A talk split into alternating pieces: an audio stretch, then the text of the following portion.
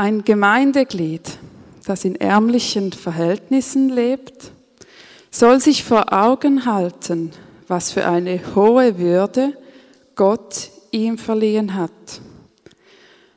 Und wer reich ist, soll sich vor Augen halten, wie wenig seine hohe soziale Stellung vor Gott wert ist. Denn er wird vergehen wie eine Blume auf dem Feld.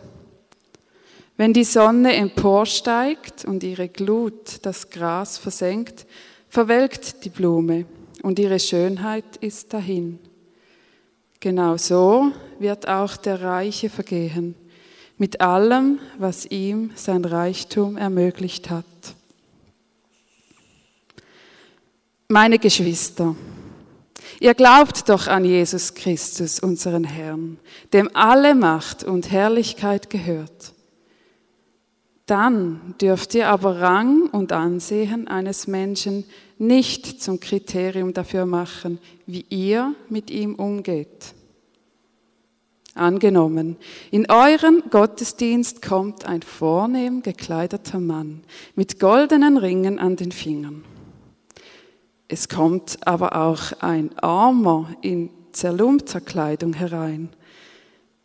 Wenn ihr nun dem mit der vornehmen Kleidung besondere Aufmerksamkeit schenkt und zu ihm sagt, hier ist ein bequemer Platz für dich, während ihr zu dem Armen sagt, bleib du dort drüben stehen oder setz dich hier bei meinem Fußschemmel auf den Boden. Messt ihr da nicht in euren eigenen Reihen mit zweierlei Maß? Und macht ihr euch damit nicht zu Richtern, die sich von verwerflichen Überlegungen leiten lassen? Hört, meine lieben Geschwister, Gott hat nicht gerade die, die in den Augen dieser Welt arm sind, dazu erwählt, durch den Glauben reich zu werden? Hat er nicht gerade sie zu Erben seines Reiches bestimmt, zu Erben des Reiches, das er denen zugesagt hat, die ihn lieben? Doch was macht ihr? Ihr behandelt den Armen geringschätzig. Sind es denn nicht die Reichen, die euch unterdrücken und euch sogar vor die Gerichte schleppen? Und sind es nicht die Reichen, die den wunderbaren Namen unseres Herrn verhöhnen, der über euch ausgerufen worden ist? Nun, wenn ihr euch wirklich nach dem königlichen Gesetz richtet, wie es in der Schrift niedergelegt ist, liebe deinen Mitmenschen wie dich selbst, dann handelt ihr gut und richtig. Doch wenn ihr Rang und Ansehen eines Menschen zum Kriterium dafür macht, wie er mit ihm umgeht, begeht ihr eine Sünde und werdet vom Gesetz als Gesetzesübertreter überführt. Und ihr wisst, wer das ganze Gesetz befolgt, aber gegen ein einziges Gebot verstößt, macht sich damit am ganzen Gesetz mit allen seinen Geboten schuldig. Denn derselbe, der gesagt hat, du sollst nicht die Ehe brechen, hat auch gesagt, du sollst keinen Mord begehen. Bei jedem einzelnen Verstoß gegen ein Gebot verstößt du also gegen das Gesetz als Ganzes. Du kannst einen Mord nicht damit aufwiegen, dass du keinen Ehebruch begehst. Redet und handelt so, wie es dem Gesetz der Freiheit entspricht dem Gesetz, nach dem ihr einmal gerichtet werdet. Denn im Gericht gibt es kein Erbarmen mit dem, der selbst kein Erbarmen kannte. Doch wer barmherzig war, bei dem triumphiert die Barmherzigkeit über das Gericht. Er wird nicht verurteilt werden. Danke, Vater, für den Text und danke möchtest du zu uns reden? Möchtest du uns noch mehr erklären und uns dort ansprechen, was du gerade für nötig haltest jetzt durch das Mu? Amen.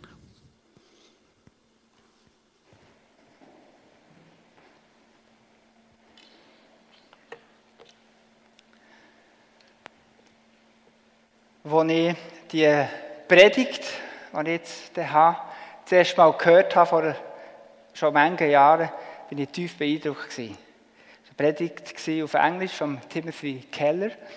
Und er hat gesagt, eines werde ich mal eine Serie machen über Jakobusbrief und ich werde diese Predigt halten. Und das ist eben heute. Wie können wir zu einer gerechten Gesellschaft werden? Der Jakobusbrief ist ein, ist ein ganz praktisches Buch. Während der Paulus ja das Evangelium ja im Römerbrief und so weitläufig auseinander nimmt und alles genau erklärt, geht der Jakobus ganz anders vor.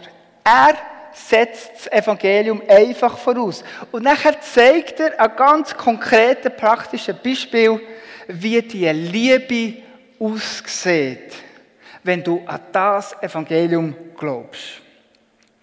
Unser Text vom Jakobus sagt uns, was sind die Eigenschaften von einer gerechten Gesellschaft? Zweitens, warum sollen wir eine gerechte Gesellschaft sein? Und drittens, wie können wir so eine Gesellschaft werden? Also, was, warum, wie? Zuerst schon was? Was sind denn die Eigenschaften? Was so ein, wie soll denn unsere Gesellschaft eigentlich aussehen? Und die Antwort ist, wir sollen eine Gemeinschaft sein, eine Gesellschaft sein von der Gerechtigkeit und von der Barmherzigkeit. Am Anfang vom Text heißt es, meine Geschwister, ihr glaubt doch an Jesus Christus, unseren Herrn, der alle Macht und Herrlichkeit gehört. Dann dürft ihr aber Rang und Ansehen eines Menschen nicht zum Kriterium machen, wie ihr mit ihm umgeht.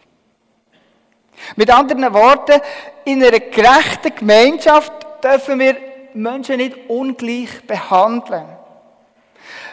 Wenn wir Ungleichbehandlung in unserer Gemeinschaft, in unserer christlichen Gemeinschaft, und ich bin überzeugt, dass eine christliche, eine Gesellschaft, die gerecht ist, eine christliche Gemeinschaft ist.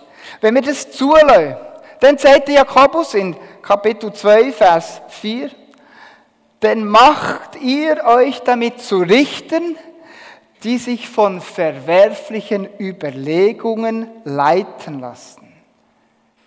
Das, was hier gemeint ist, ist nichts anderes als, der lässt mich stechen. Der seid korrupte Be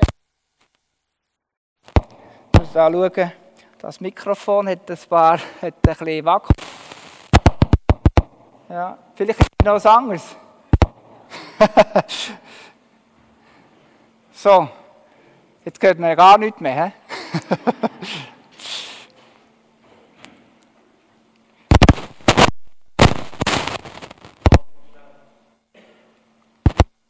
Soll ich das abnehmen?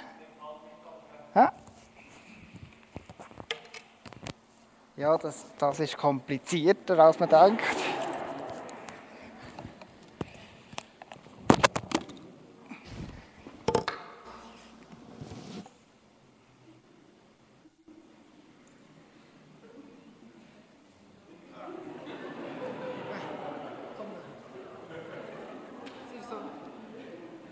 Ist sowieso zu heiß. So. Also, jetzt seht ihr mal, was ein Pastor alles durchgeht, wenn er sich muss vorbereiten und das ganze elektronische Zeug muss anlegen. Gut. Wenn er sagt, ihr macht nicht zu ungerechten Gerichten, sagt er nichts anderes, dass wir uns zu korrupten Menschen machen, dass wir uns schuldig machen, weil wir Gerechtigkeit verkehren. Das Problem von einer Gemeinschaft ist nicht, manchmal, dass, dass Mitglieder etwas Verbotenes machen oder etwas Illegales, sondern manchmal wollen sie das Richtige machen. Aber, aber sie tun das, was sie sollten machen, nicht machen. Sie erkennen es nicht. Und das sehen wir gut an einem Beispiel aus der Bibel.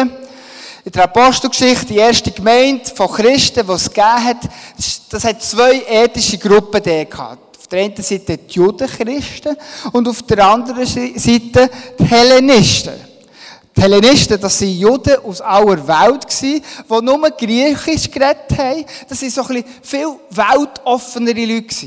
Das waren wie Weltenbürger und sie haben eine andere Kultur und eine andere Sprache. Jetzt müsst ihr wissen, dass die erste Gemeinde ein erfolgreiches diakonisches Projekt hatte.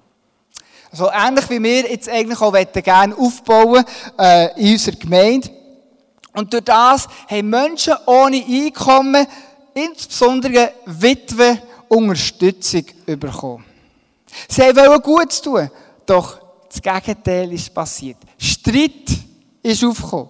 Die Hellenisten haben reklamiert und haben den Judenchristen vorgeworfen, dass ihre Witwen bei dieser Unterstützung nichts bekommen haben.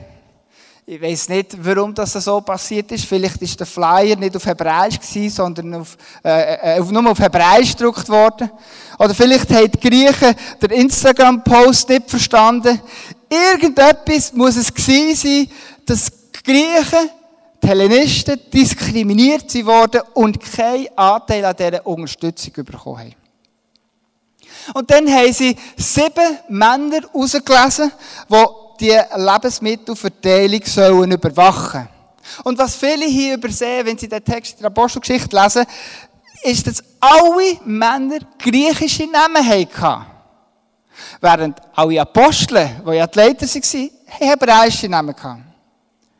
Jetzt kann man da bei dieser ungerechten Verteilung einfach den Juden Rassismus vorwerfen. Doch meistens passieren ja die Ungleichbehandlungen gar nicht so bewusst. Es geht irgendwie vergessen einfach. Niemand hat etwas Böses dabei gedacht. Ganz im Gegenteil, sie hat etwas Gutes machen. Sie hat den Armen helfen. Und mit der Wahl von diesen sieben Helfer haben die Apostel genau das Richtige gemacht. Sie haben nämlich eine machtlose, unterdrückte Gruppe bevollmächtigt und haben denen eine Stimme gegeben. Sie haben Männer rausgelesen aus einer ethischen Gruppe, die in ihrer Leiterschaft zu wenig gut vertreten war. Sie haben damit ganz bewusst Fürsprecher rausgelesen aus der Reihe von den Menschen, die vergessen worden sind zu einer gerechten Gemeinschaft zu werden, müssen wir bewusst, äh, müssen wir außerhalb von unserem normalen Kästchen denken. Und auch weitreichende Veränderungen bis hin zu Strukturen zulassen, die auch etwas kosten. Und wo unsere Komfortzone in Frage stellen. Gerechtigkeit kommt nicht von allein. Das kostet etwas. Und wir müssen das bewusst wollen. In Vers 13 heißt es nämlich, denn im Gericht gibt es kein Erbarmen mit dem, der selbst kein Erbarmen kannte. Wow. Jetzt ist aber dicke Post da vom Jakobus. Jetzt ist er aber sehr hart und ein bisschen direkt. Der müsst barmherzig sein, sagt er. Der werdet gerichtet, wenn ihr nicht barmherzig seid. Was versteht denn der Jakobus hier unter Erbarmen in diesem Text? Ist es einfach freundlich sein oder meint er mehr damit? Es steht ein bisschen weiter vorne in Vers 15, einem Teil, den wir noch nicht gelesen haben, nämlich Kapitel 2, Vers 15. Angenommen, ein Bruder oder eine Schwester haben nicht genügend anzuziehen und es fehlt ihnen an dem, was sie täglich zum Essen brauchen. Und genau das meinte Jakobus, wenn er von Erbarmen, von Barmherzigkeit redet. Es geht um echte materielle, physische Hilfe.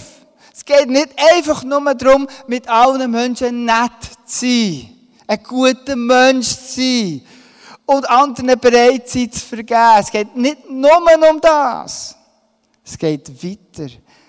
Denn im Gericht gibt es kein Erbarmen mit dem, der selbst kein Erbarmen kannte. Gott wird uns als Gemeinde, wird dich als Christ richten, wenn wir nur über Barmherzigkeit reden. Wenn wir nur Nettigkeiten austauschen. Wenn wir aber nicht bereit sind, dass es uns auch am Hosensack wehtut. Dass es uns an unseren Händen und unseren Füßen wehtut.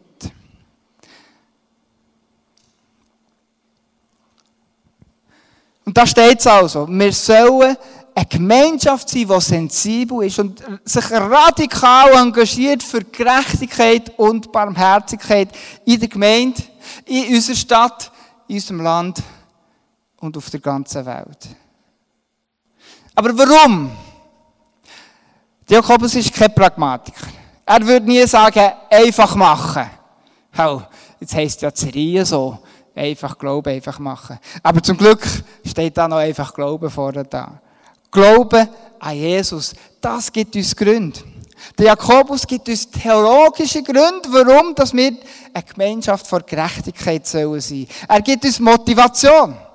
In Vers 1 heißt es, du einmal wiederholen, meine Geschwister, ich glaube doch an Jesus Christus, unserem Herrn, dem alle Macht und Herrlichkeit gehört. Jesus ist der Herr von der Herrlichkeit. Und das widerspiegelt sich in seinen Nachfolgern. Das ist ein Grund. Und mit dem Wort Herrlichkeit, ich weiss nicht, ob ihr etwas damit könnt anfangen könnt, das ist uns ein bisschen, ein bisschen fremd. Aber es heisst, dass Jesus will das Wichtigste sein in unserem Leben. Die wichtigste Beziehung sein mit uns, äh, äh, sein, die wir haben. Er möchte das Ultimative sein in unserem Leben.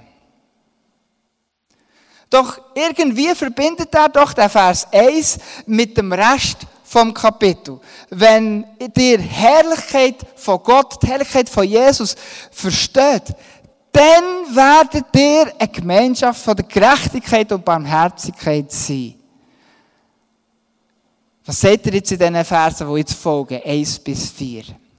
Wenn wir nicht verstehen, dass wir alle Menschen, dass alle Menschen gleich sind und gleich sollen behandeln und dass jeder Mensch eine Würde hat, eine Menschenwürde, dass jeder Mensch äußerst, äußerst wertvoll ist, dann haben wir die Herrlichkeit von Jesus nicht verstanden. Was hat denn die Ungleichbehandlung mit Herrlichkeit zu tun? In Kapitel 3, Vers 9 seht ihr etwas ganz Interessantes und Samuel Zog hat, glaube ich, im letzten halben Jahr schon einmal darüber predigt. Vers 9, 3, 9. Mit der Zunge preisen wir der unser Herr und Vater ist. Und mit derselben Zunge verfluchen wir Menschen, die als Ebenbild Gottes geschaffen sind. Und er, er schaut da zurück auf, auf 1. Mose 1, 27, wo die Menschen geschaffen worden sind zum Ebenbild von Gott. Und wenn wir da noch Römer 1, 23 und 3, 23 dazu liest, dann lernen wir das Ebenbild den Menschen eben die Herrlichkeit von Gott ist, die er in sie hineingelegt hat. Der Mensch hat das Ebenbild von Gott. Und weil der Mensch eben so herrlich ist, in Gott geschaffen, zu seinem Bild, heißt es in 1. Mose 9, Vers 6, 6 dürfen wir nicht über das Leben der Menschen verfügen. Wir dürfen, wir sollen nicht töten. Alle Menschen sind unendlich wertvoll, weil sie Gottes Herrlichkeit in sich tragen. Was der Jakobus jetzt sagt, ist das. Und das deckt sich mit dem, was auch Jesus über das Fluchen sagt in Matthäus 5. Wir sollen niemanden beleidigen. Beleidigen ist verfluchen, ist der, dieser Person den Tod zu wünschen. Wenn du einem, einem Bruder oder einem Nachbar sagst, du Idiot, dann tust du ihn nicht nur ungleich behandeln. Nein, du verfluchst ihn. Und dann hast du nicht verstanden, was es heißt, dass der Mensch das Ebenbild von Gott ist. Warum ist denn das Ebenbild so wichtig? In unserer Gesellschaft gibt es eben die Idee von dem Menschenrecht, egal wie alt, wie jung, ob Mann oder Frau, welche Rasse oder aus welcher sozialen Schicht du entstammst. Jeder Mensch hat Recht. Habt ihr schon mal etwas von dem gehört? Ist uns ziemlich geläufig, oder nicht? Ähm, das glaubt doch jeder. Ja, das stimmt aber nicht. Die ganze Frage von der Menschenrecht ist eine neuere Entwicklung. Und woher, woher kommt denn die Idee?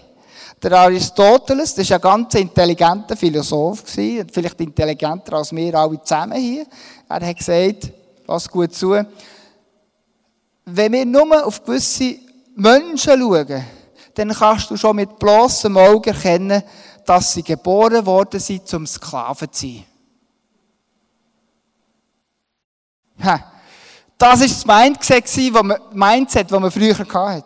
Die Idee von der Menschenrecht in der westlichen Welt, und sie gilt bis heute noch nicht in allen Kulturen, die ist gekommen mit christlichen Juristen aus dem Mittelalter, die darüber nachgesinnt haben, was es heisst, dass die Menschen im Ebenbild von Gott gemacht worden sind. Und sie sind zum Schluss gekommen, dass es universal geltende Menschenrechte geben sollte. Menschenrechte sind keine Erfindung von den Linken oder von den Sozialisten. Ich mag jetzt keinem da treten, der links steht, aber das hat es schon vorher gegeben. Übrigens wird das indirekt auch in einem interessanten Bericht vom Philosoph Martin Ronmeier äh, bestätigt. In der, das ist in der NZZ erschienen vor ein paar Jahren. Der Artikel heißt Die Aufklärung ist vom Himmel gefallen. Kann ich euch nur empfehlen. Wer googelt, der findet. Seht jetzt nicht die Bibel. Aber wir haben nähere Beispiele. Der Henri Dunant, 1859 in Solferino, nachher einer von der blutigsten Schlachten von Europas, hat hilflos versucht, Tausende von Verletzten auf dem Schlachtfeld zu helfen. Und er war tief beeindruckt von italienischen, katholischen Frauen und Mädchen aus der Region, die gerade so, wie sie können, denen Hilfe geleistet haben. Unabhängig von ihrer Nationalität haben sie die Verletzten gepflegt. Und dabei haben sie gesagt, tutti fratelli, tutti fratelli, es sind alles Brüder. Und der Henri Dunant, der selber ein Mensch mit christlichen Werten war und Erziehung, ist, ist so bewegt und hat dann zusammen ähm, er ist selber auch der Gründer vom äh, CV, Genfer CVJM, christlicher Verein für junge Männer. Heute heißt es junge Menschen. So ist es nicht verwunderlich, dass er zusammen mit einem anderen Schweizer Held, Henri Dufour, das Rote Kreuz gegründet hat. Und es ist nicht umsonst, dass es ein rotes Kreuz ist. So hätte Dina eigentlich schon, auch schon den Benediktiner aus dem Mittelalter nachgeeifert. Das sind die Ersten die Spitäler gebaut haben. Doch sie haben die Menschen behandelt, unabhängig von ihrer Herkunft. Und sie haben nicht nur das gemacht, sie haben auch Essen verteilt, den Hungrigen. Sie haben es Heim für Witwen und Waisen. Und sie haben die, die Armen unterstützt. Mitleid, Barmherzigkeit und Wohltätigkeit. Das ist nicht selbstverständlich. Woher kommt das? Es kommt mit Sicherheit nicht aus Darwins Evolutionstheorie, aus dem Gedanken Survival of the Fittest. Von dort kommt es nicht. Die Haltung von der Barmherzigkeit ist einem christlichen Glauben entsprungen, was sein Beispiel an Jesus Christus hat, der sich selber hergeopfert hat, bedingungslos unabhängig, woher du kommst und was du bist. Das Problem ist von den heutigen wohltätigen Institutionen, dass sie jetzt müssen erklären, wie die Menschenrechte noch aufrechterhalten werden, jetzt, wo sie doch alles Christliche aus ihrer Geschichte ausradiert hat. Wenn es keinen Schöpfer gibt, wenn es kein Ebenbild gibt, wenn es keine Herrlichkeit von Gott gibt, wie können Menschenrechte weiterhin postuliert werden? Wie können wir Ethik aufrechterhalten, wenn der Boden, aus dem sie rausgewachsen ist, wenn der Glaube, aus dem sie entstammt, wenn der plötzlich ausgerissen worden ist. Hoffentlich gelingt weil sonst sieht es düster aus mit der Zukunft. Und hier noch eine sehr kritische Anfrage an uns Christen, an Kirchen. Wird Gott uns nicht viel mehr richten, wenn wir weniger barmherzig, weniger mitfühlend, weniger gnädig und weniger Gerechtigkeit zeigen als Gesellschaft um uns herum? wo nicht einmal das Ebenbild von Gott glaubt. denn im Gericht gibt es kein Erbarmen mit dem, der selbst kein Erbarmen kannte. Aber wie kommen wir dorthin? Wie? Es gibt drei Wege. Identität, Armut und der Arme. Identität. Schau mal im Vers 7. Siehst du die Stelle, dort heisst, dass wir einen noblen Namen haben. Die christliche, äh, das ist eine christliche Identität. Egal wie arm du bist, egal wie reich du bist, wenn du in eine noble Familie hineingeheiratet wirst, dann ändert sich dein Status von einem Tag auf den anderen. Wenn wir Christen werden, dann sind wir zu einem noblen, hochrangigen, adeligen Namen eingetauft worden, sagt die Bibel. Im Namen vom Vater, vom Sohn, vom Heiligen Geist. Das ist das, was jetzt die fünf Täuflinge werden machen, äh, der Langeten. Sie kommen in einen neuen Stand. Und der Jakobus sagt also, dass wir sollen auf unsere Identität schauen, wenn wir eine Gemeinschaft von der Gerechtigkeit werden wollen. Und das sagt er hier zum zweiten Mal. Zum ersten Mal sagt er es in Kapitel 1, Vers 9 und bis 11. Er sagt dort über die armen Christen, er soll sich vor Augen halten, was für eine hohe Würde Gott ihm verliehen hat.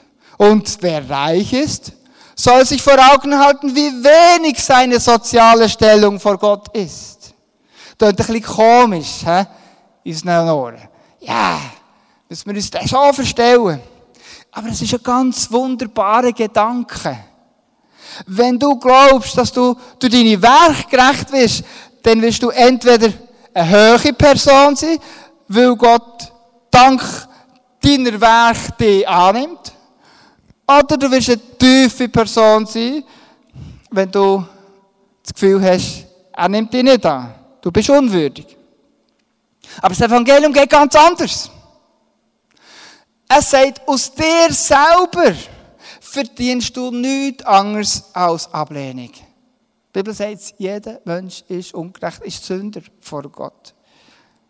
Nicht wegen deinem Werk bist du angenommen, sondern wegen dem, was Jesus für dich gemacht hat am Kreuz.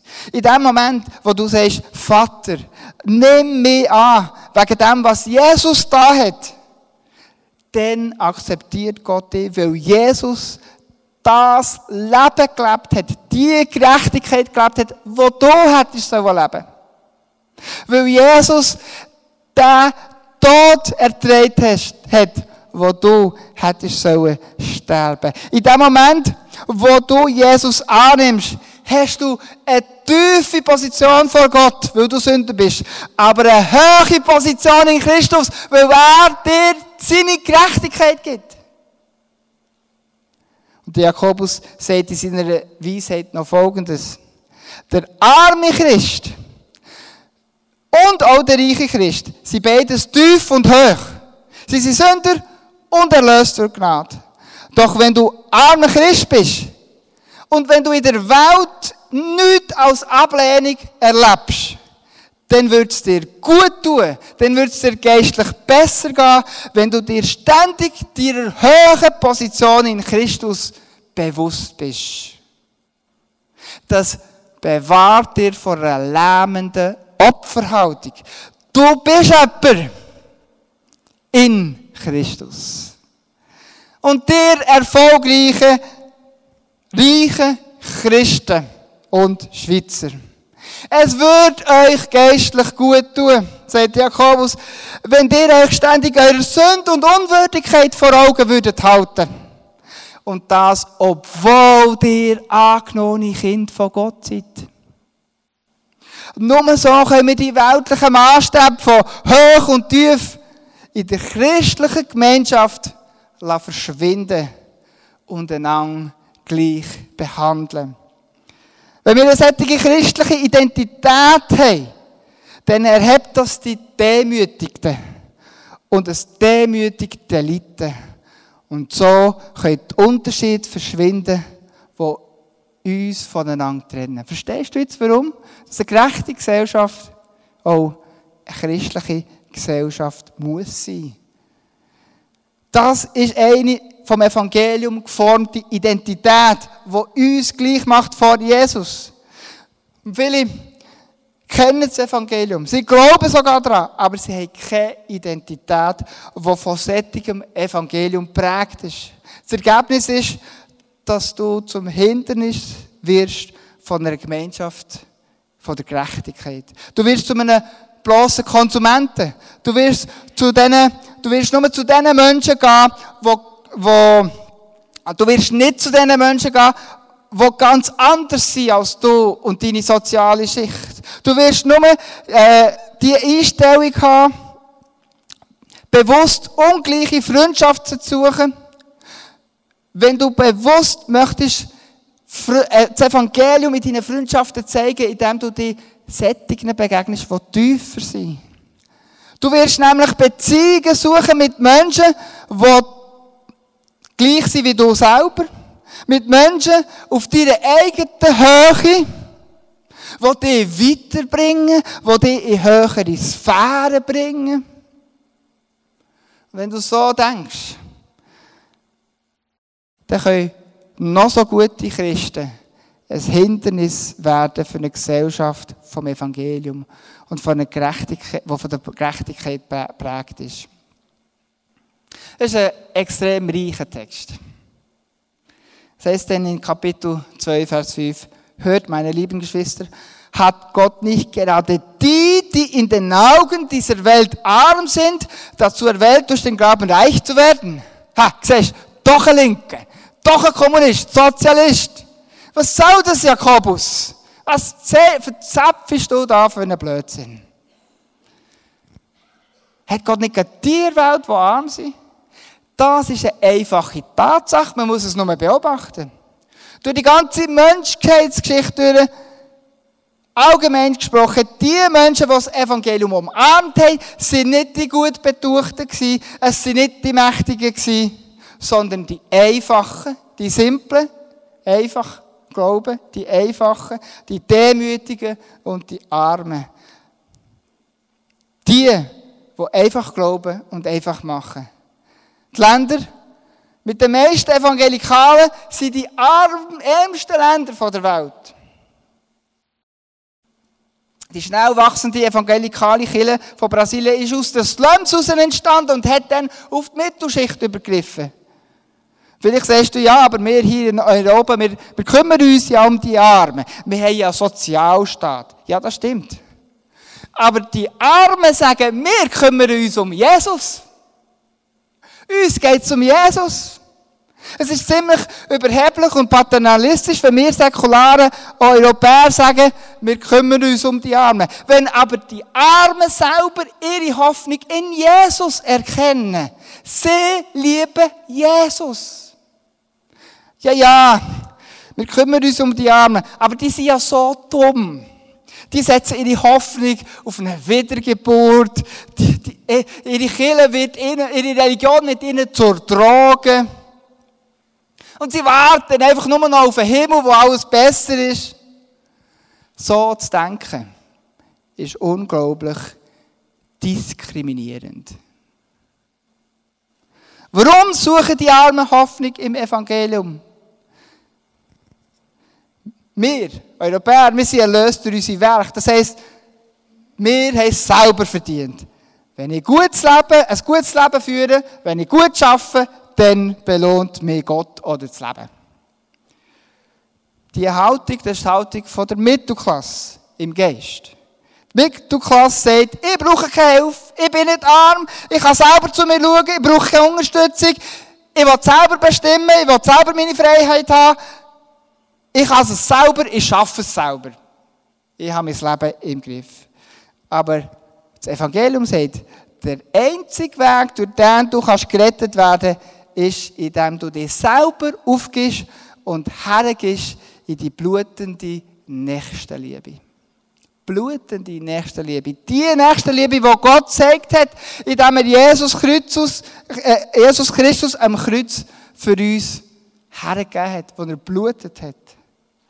Wenn arme Menschen hören, dass wir müssen erkennen, dass wir hoffnungslos sind, dass wir unser Leben nicht selber bestimmen können, dass wir uns aufopfern sollen, dann sagen die, ja, das kennen wir. Das erleben wir jeden Tag. Ich weiss, was das bedeutet. Wenn aber Mittelklassmenschen das Gleiche hören, sagen sie, das ist eine Beleidigung. Sagen, dass ich keine Hoffnung habe, dass ich ein Sünder bin, dass ich nicht genug gut bin, dass ich es nicht selber kann. Nie im Leben. Geistlich gesprochen heisst das, dass du verloren bist, so verloren, wie man nur verloren kann sein. Arme versteht das Evangelium besser als die Wohlhabenden. Hat er nicht gerade sie zu Erben seines Reiches bestimmt, zu Erben des Reiches, dass er deren gesagt hat, die ihn lieben? So ist der Weg zu einer gerechten Gesellschaft der, dass wir uns zu geistlich Armen machen die wissen, dass nur Jesus allein retten kann, ohne Verdienst von unserem Reichtum, von unseren eigenen Fähigkeiten. Jesus sagt, selig sind die geistlich Armen, denn ihnen gehört das Himmelreich. Doch das ist nicht nur der einzige Weg. Nicht nur, indem du erkennst, dass du vor Gott arm bist, dass du erkennst, dass du hoffnungslos und hilflos bist. Es gibt noch einen zweiten Weg. Vers 2. Es heißt, es kommt aber ein Armer in zerlumpten Kleidung herein. Wer ist der Arme? Wer ist der stinkende, zerlumpte, kranke Arme? Jesus ist der Arm. Er hat seine Herrlichkeit aufgegeben, sein Thron im Himmel und ist in einem streckigen Stau zur Welt gekommen. In Windeln. Jesaja 53, Vers 2, dort heißt es über Jesus, er war weder stattlich noch schön. Nein, wir fanden ihn unansehlich. Er gefiel uns nicht. Er wurde verachtet, von allen gemieden. Von Krankheit und Schmerzen war er gezeichnet. Man konnte seinen Anblick kaum ertragen. Wir wollten nichts mit ihm, von ihm wissen. Ja, wir haben ihn verachtet. Gang dort über. Hock da am Boden. Aber Jesus hat sein Leben für dich gegeben, für deine Übertretungen, für deine Sünden. Nicht nur für das, was du falsch gemacht hast, sondern für all deine fehlende Gerechtigkeit, für das, was du nicht gemacht hast und hättest sollen tun.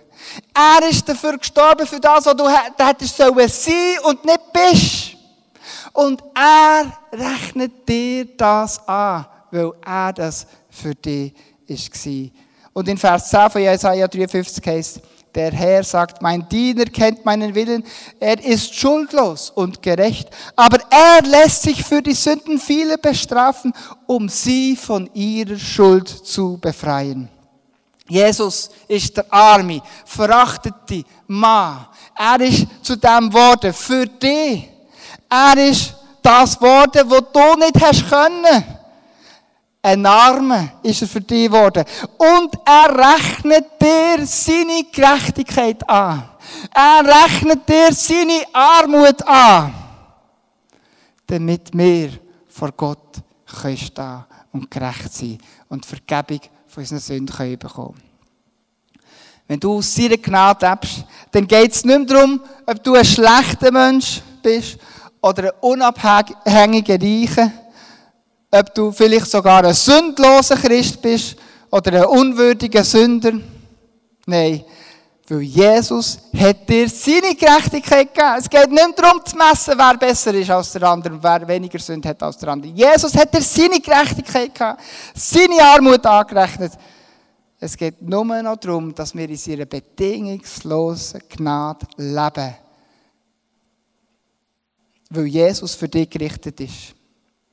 Da kann das Gericht, wo, wo wir jetzt mehrmals davon gelesen haben, im Vers 13, da kann das Gericht noch so schlimm sein. Dann kann das Gericht noch so hart sein. Und es kann noch so verdient sein. Jesus hat für dich gezahlt. Jesus hat es auf sich genommen. Daran denken wir im Abendmahl. Jesus hat sein Lieb für dich hergegeben. Jesus hat für deine Sünde blutet, damit du kannst in einer Gesellschaft leben, in einer Gemeinschaft leben, von der Gerechtigkeit und von der Barmherzigkeit. Wir hören jetzt ein Vortragsstück, das auf Englisch ist, aber es sind wunderbare Worte, darum sind sie dann auch da sichtbar und es gibt auch eine deutsche Übersetzung. Und ich möchte dich ermutigen, nimm dir die Zeit, die Worte auf dich Eindruck zu machen oder noch einmal darüber nachzusinnen, was du gehört hast in der Predigt.